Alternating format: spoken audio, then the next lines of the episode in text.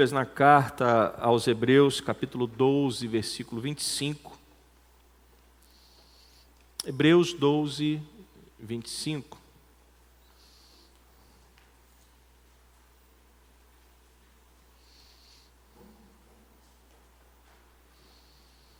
A palavra de Deus diz assim: tenham cuidado e não se recusem a ouvir aquele que fala.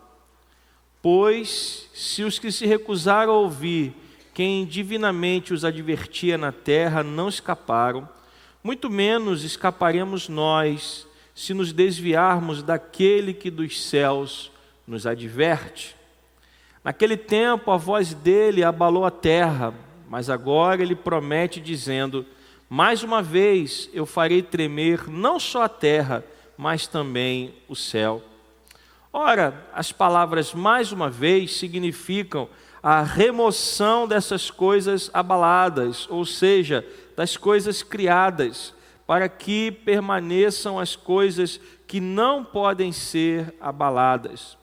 Por isso, recebendo nós um reino inabalável, retenhamos a graça pela qual sirvamos a Deus de modo agradável, com reverência e temor, porque o nosso Deus é fogo consumidor. Senhor, nos abençoe através da tua palavra, que o teu Espírito Santo fale aos nossos corações, que o Senhor nos abençoe, Pai, nesta hora, em nome de Jesus, e que a igreja do Senhor diga amém.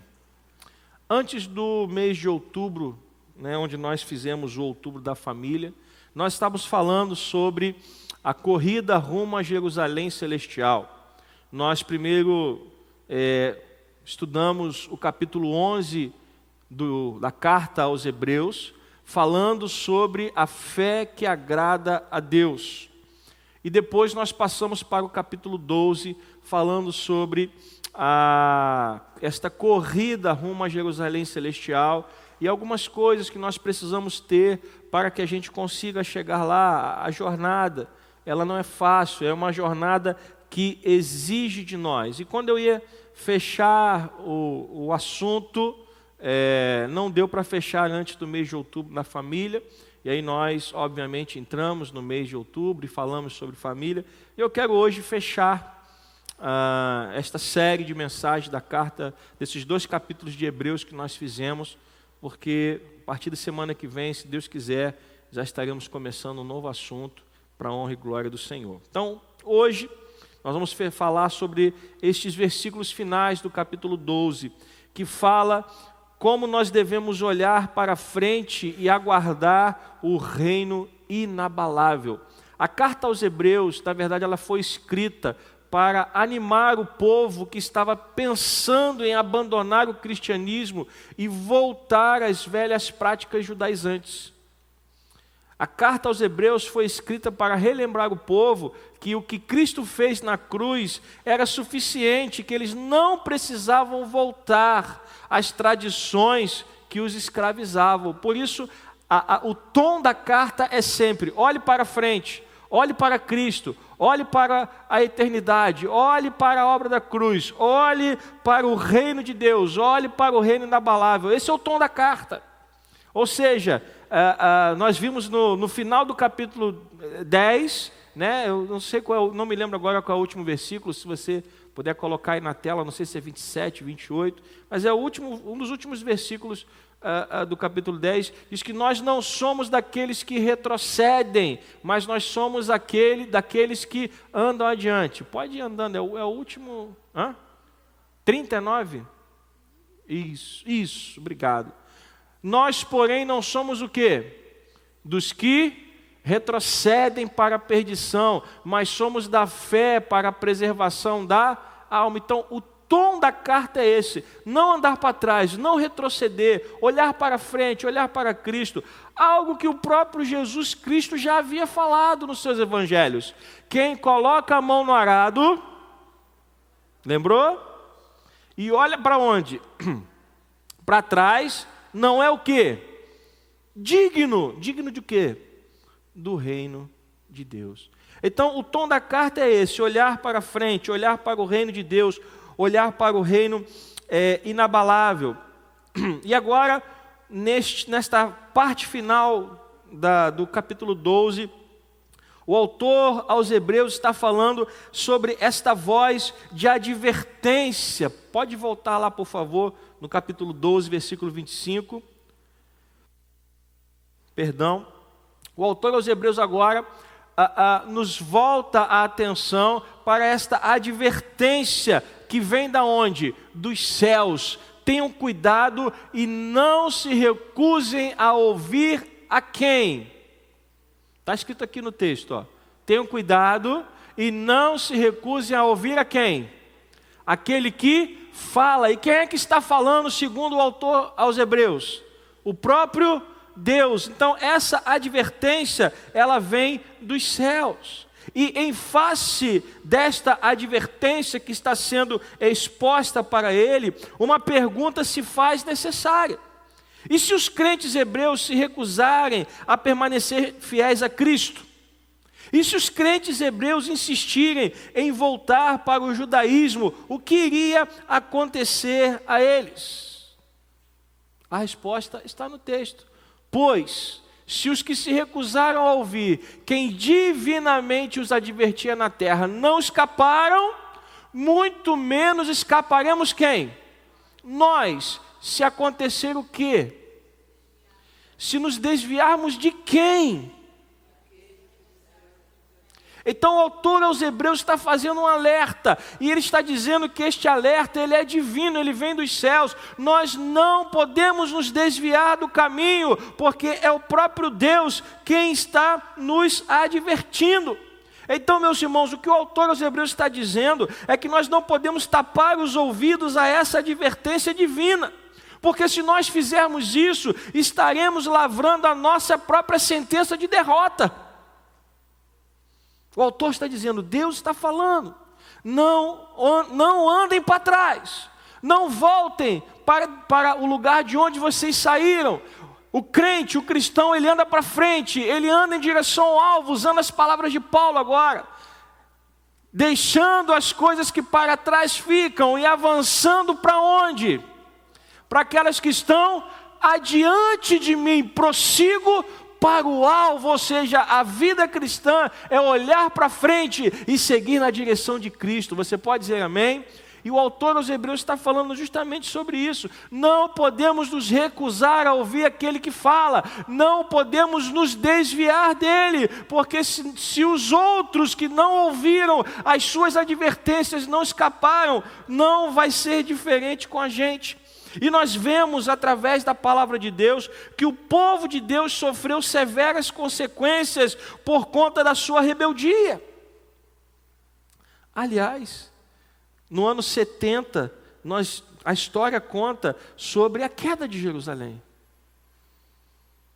Tudo por conta da rebeldia. Desde o Antigo Testamento até o Novo Testamento, o povo de Deus ele caiu por conta da rebeldia. E é por isso que o autor está dizendo: quem ouve e se recusa a dar ouvidos à advertência, sela o seu destino. Por quê? Porque Deus ele é fiel à sua palavra. A única esperança que resta que restava para os hebreus, a quem estava sendo dirigida essa carta, e a nós que vivemos hoje, a única esperança que nos resta é permanecermos fiéis. Pode continuar passando, por favor, você está no 25. Naquele tempo a voz dele abalou a terra, mas agora ele promete dizendo: Mais uma vez eu farei tremer não só a terra, mas também o que? O céu. Versículo 27. Ora, as palavras, mais uma vez, significam a remoção dessas coisas abaladas, ou seja, das coisas criadas, para que permaneçam as coisas que não podem ser abaladas. Então, a única esperança que resta para nós é permanecermos fiéis ao reino de Cristo Jesus. As coisas que não podem ser abaladas é o reino de quem? É o reino de quem? De Cristo. E aonde está o reino de Cristo? Bom, eu não tenho nenhum compromisso depois, posso ficar aqui até meia-noite. Aonde está o reino de Cristo? Deu um branco, gente. Deu, deu um branco mesmo, deu bug no sistema. Aonde o reino de Cristo está, segundo as palavras do próprio Jesus? Ele disse que o reino de Cristo está onde? Dentro de, de nós. E se nós permanecermos fiéis a Deus, nós vamos viver neste reino que não pode ser abalado. Então, Deus está falando de, é, pelo autor da carta aos Hebreus. Se vocês se recusarem a ouvir, Deus mais uma vez vai abalar a terra para que o seu reino permaneça. Vai chegar o dia em que a terra tremerá, mas aqueles que forem fiéis serão guardados, serão protegidos, porque aqueles que permanecem fiéis a Deus, Deus permanece fiéis a eles. Você pode dizer amém? Se nós continuarmos perseverando neste caminho, se nós continuarmos perseverando nesta corrida rumo a Jerusalém celestial, o Senhor nos guardará de todo mal. Mas isso requer de nós renúncia, resiliência, resistência, perseverança, o nome que você quiser dar. Eu não posso ter um ânimo doble. Eu não posso querer ser cristão hoje e amanhã não querer. Este, esta é uma vida que se renova a cada dia. Jesus não me resgatou da morte para eu ficar me dividindo entre dois caminhos, não. A Bíblia diz que eu fui chamado, que você foi chamado, que nós fomos chamados para servir ao Senhor em todo o tempo. Mas, pastor, se eu for fiel a Deus, se eu for fiel a, a, a, ao Pai, o que, que eu ganho com isso? Apocalipse capítulo 21, versículo 1. Você não vai ganhar nada nessa terra, mas há uma promessa que foi, que vem sendo repetida desde o Antigo Testamento, através dos profetas, e é, ela é ratificada em Apocalipse. Em Apocalipse, versículo, capítulo 21, versículo 1, diz que haverá o quê? Novo céu e nova terra, pois o primeiro céu e a primeira terra passaram e o mar já não. Ou seja, a promessa para aqueles que forem fiéis a Deus é viver eternamente na presença do Pai. Então, todos aqueles que vieram antes de nós e perseveraram e não desistiram, eles não desistiram pelas coisas que eles ganharam em vida, eles não desistiram por conta da promessa da eternidade. Paulo olhava para a eternidade, o autor aos Hebreus olhava para a eternidade, e a igreja hoje olha para onde? Olha mesmo? Ou olha para o boleto que tem que pagar amanhã? Ou olha para os seus desejos, para o carro novo, para casa? Olha para os seus relacionamentos? A igreja, nos últimos anos, ela vem sendo levada a se desviar do seu propósito. Foi implantada no meio da igreja uma teologia chamada de teologia da prosperidade que mede a bênção de Deus através de, uma, de um valor monetário. Se você anda de BMW, você é um crente abençoado. Se você anda de BRT, você é um pobre coitado. Segundo a teologia da prosperidade, mas não segundo o que? A palavra de Deus. Muito pelo contrário, em Hebreus capítulo 11, nós vimos que muitos viveram pela fé e não alcançaram o cumprimento da promessa, mas nem por isso deixaram de receber a sua bênção. Porque a vida cristã, ela não é medida naquilo que eu ganho, ela é medida através da minha devoção a Deus, do relacionamento que eu cultivo com o Senhor. É por isso que, se os nossos olhos estiverem aqui, nós vamos cair, mas se os nossos olhos estiverem na eternidade, nós vamos perseverar. Você pode dizer amém? E aí vem o versículo 28 do capítulo 12 de Hebreus. O autor aos Hebreus diz então que a terra vai tremer mais uma vez, mas as coisas, existem coisas que não serão abaladas, novo céu e nova terra será implantado por toda a eternidade, e nós vamos receber este reino, versículo 28. Por isso, recebendo nós o que, meus irmãos? Um reino inabalável. Deus não está prometendo rendimento financeiro, Deus não está prometendo casa própria, Deus não está prometendo carro novo, Deus está prometendo um reino inabalável.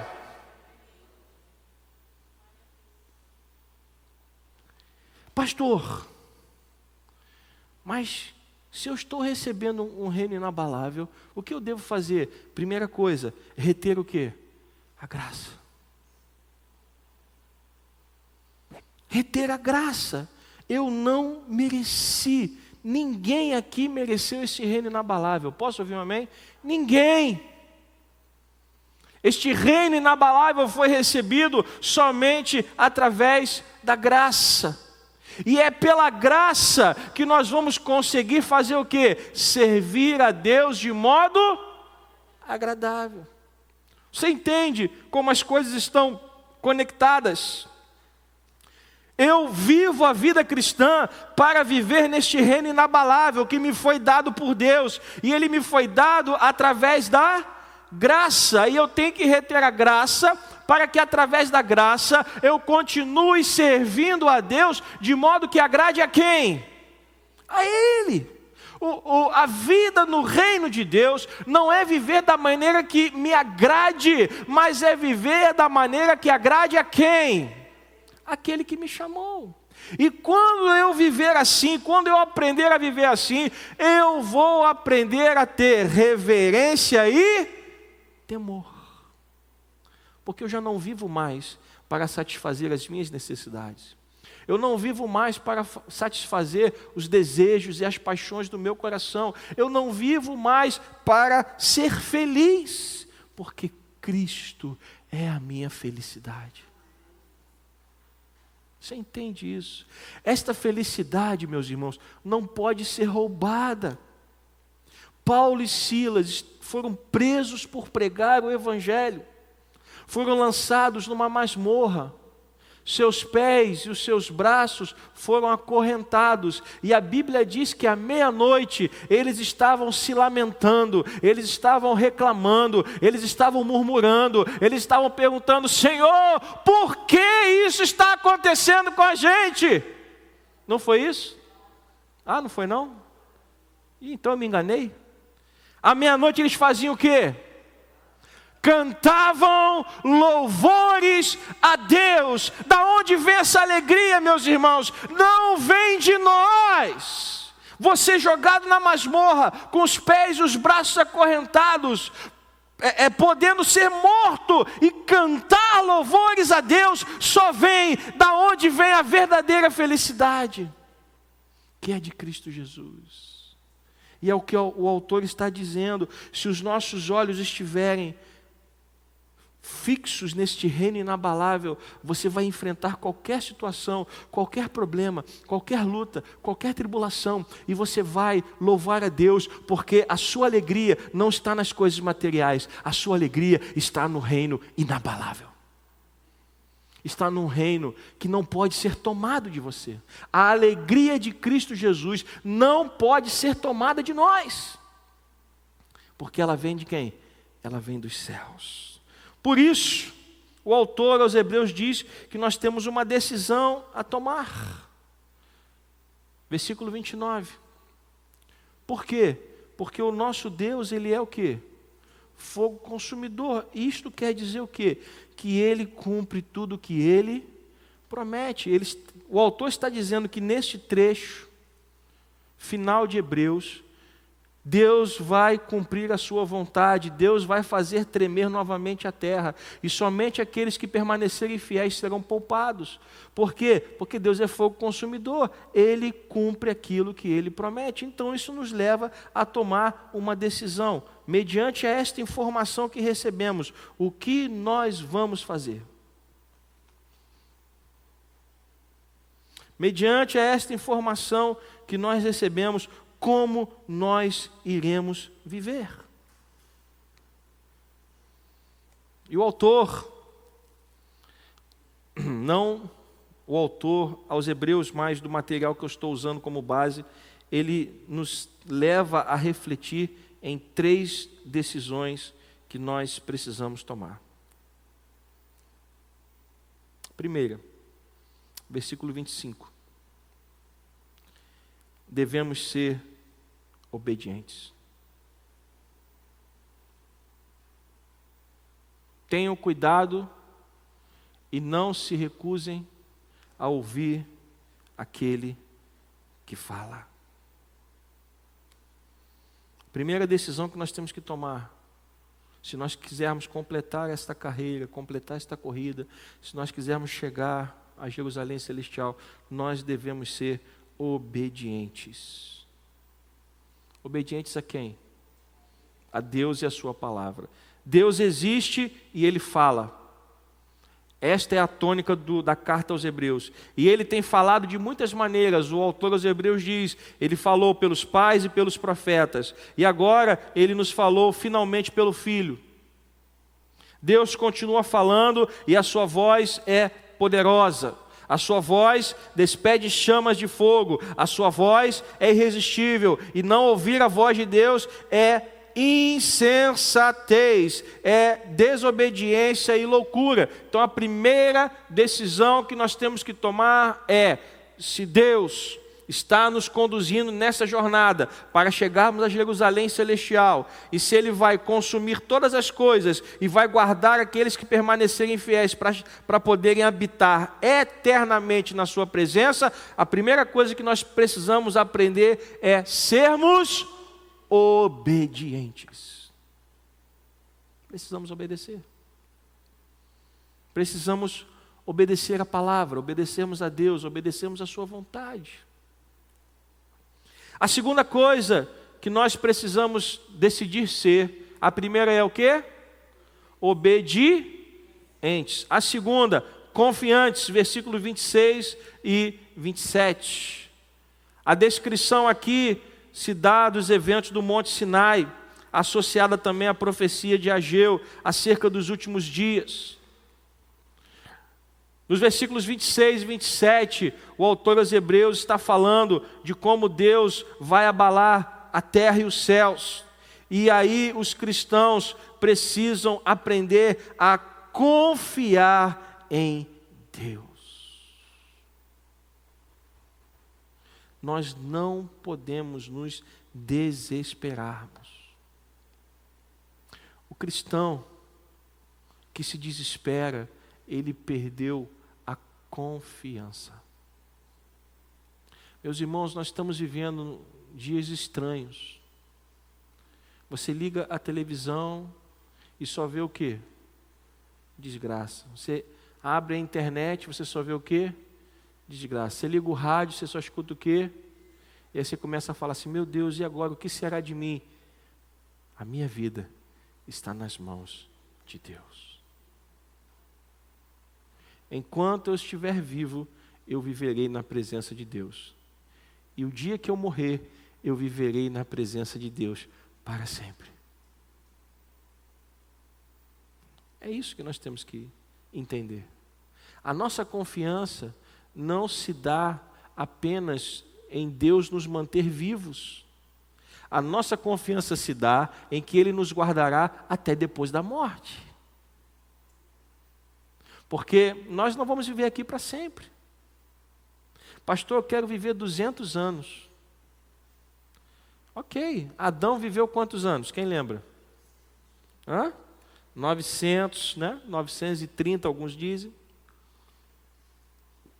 Adão viveu 930 anos, mas a Bíblia diz que um dia ele morreu. Pastor, eu quero viver 930 anos.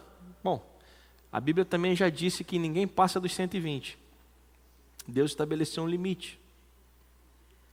Mas vamos lá, vamos dizer que você viva 120 anos. Você vai viver 120 anos e vai o quê? Morrer. Pastor, eu não quero morrer não. Vai morrer, não tem jeito não. Todo mundo vai morrer. Mas o cristão, ele não se desespera. Por quê? Porque a nossa vida está nas mãos de Deus. Quando nós fecharmos os olhos aqui, abriremos os olhos na presença do Pai. Porque a nossa esperança ela é eterna e é isso que o autor está colocando aqui. E se a nossa esperança é eterna, temos que ser obedientes, temos que ser o quê? Confiantes, confiar que a nossa vida está nas mãos de quem? De Deus. E terceiro e último, devemos ser reverentes. Versículo 28 e 29. A confiança inabalável que nós temos em relação ao futuro não deve nos levar a uma postura de arrogância, mas de humilhação, temor e reverência. E a reverência e o temor nos levarão a uma atitude de grata adoração. Quando nós somos arrogantes e soberbos, sabe quem é adorado? Hã? Nós mesmos. Né? Como diz aquela música dos anos 80, eu me amo, eu me adoro, eu não consigo viver sem mim. Né? Quando nós somos soberbos, arrogantes, o alvo da nossa adoração é quem? Somos nós mesmos. Nós só nos preocupamos com a gente. Mas quando a gente vive uma vida de reverência e temor e de humilhação na presença de Deus, nós passamos a viver uma vida de grata adoração. Adoração a quem? A Deus. E quando a gente vive para adorar a Deus, Deus se agrada de nós, e quando Deus se agrada de nós, Ele nos abençoa. Meus irmãos, Deus não precisava morrer na cruz. Precisava. Mas Ele morreu por quem? Por pessoas pecadoras. Mas Ele sabia que em meio a, a muitos pecados, haviam pessoas que o amam, que o amavam de verdade e que ainda hoje o amam. Então, meus irmãos, nós temos que aprender a tomar todos os dias essas decisões, sermos obedientes, confiantes e reverentes. Obedientes, confiantes e, re e reverentes. Por quê? Porque a soberba, ela vai nos afastar de Deus. O orgulho vai nos afastar de Deus, mas o temor e a reverência nos levarão, nos, nos levarão para mais perto de Deus. O crente sabe, e eu concluo com isso, o crente sabe que ante a santa presença de Deus, os seus pecados são expostos, mas também se regozija, porque pela misericórdia divina esses pecados são definitivamente apagados. Eu vou repetir essa frase. O crente sabe que ante a santa presença de Deus, os seus pecados são expostos, mas também se regozija porque, pela misericórdia divina, esses pecados são definitivamente apagados. Então, meus irmãos, essa é a nossa esperança. A gente vai chegar lá, não porque a gente merece, mas porque Deus está dizendo: não retrocedam. Olhem para a Jerusalém celestial. Olhem para os novos céus e a nova terra. Olhem para as promessas que eu tenho para vocês. A Bíblia diz que nem olhos viram, nem ouvidos ouviram, nem jamais penetrou em coração humano tudo aquilo que Deus tem preparado para aqueles que o amam. Essa é a nossa maior esperança. E aí eu concluo, com isso eu concluo esta série sobre a carta aos a carta não, nesses dois capítulos aos da, da carta aos Hebreus, capítulo 11, falando da fé que agrada a Deus, e o capítulo 12 falando da corrida rumo a Jerusalém celestial. Meu irmão, não fique pelo caminho. Não desista. Não se recuse a ouvir a advertência que vem do alto. A advertência que vem do alto, ela diz: perseverem, confiem, resistam, não desanimem, não se afastem do caminho. Muitas serão as tentações que tentarão nos afastar do caminho de Deus. Muitas serão as propostas que chegarão para nos afastar da presença de Deus, mas o cristão, ele persevera até o fim. Aliás, essa é uma das coisas que você também escuta em Apocalipse. Ao vencedor, aquele que perseverar até o fim, este receberá a coroa da vida. Então, que Deus possa levar você a esta vida de perseverança, a esta vida de resistência, que você não desanime. Ah, pastor, mas aconteceram umas coisas comigo, eu estou desanimado. Ora, meus irmãos, o homem pode ter falhado com você, mas Deus não falhou. Deus não falha. Deus não muda. Deus não deixa de amar. Deus cuida da sua vida em cada detalhe. Deus, ele não erra. Deus não se distrai. Aliás, o Salmo 122, Salmo 121 diz que o guarda de Israel, ele não dorme nem cochila. A gente cochila, sim ou não? Às vezes quando a gente está cansado, a gente. Mas Deus não cochila. Ele é fiel. Amém? Vamos ficar de pé. Que você possa levar, levar esta palavra no seu coração. Que você possa continuar se esforçando, perseverando para chegar lá, para chegar na Jerusalém celestial, para quando tocar a trombeta, você ouvir o seu nome e entrar no descanso do eterno. Amém? Até lá, muitas lutas, mas quanto maior a luta, maior a vitória. O apóstolo Paulo diz que não há vitória sem luta. Primeiro você é, é, disputa a prova, depois você ganha a medalha. Não o contrário. Você não ganha a medalha antes de disputar a prova. Primeiro você disputa a prova, depois você ganha a medalha. E tem muito crente querendo ganhar a medalha sem disputar a prova. Senhor, eu quero a bênção, mas não quero luta. Não, a luta faz parte do processo mas nós não lutamos sozinhos. Quando nós entramos numa luta, Deus já entrou primeiro. Ele já está na nossa frente, Ele já está ao nosso lado, Ele está nos guardando, Ele está cuidando de nós. Essa é a nossa esperança, amém?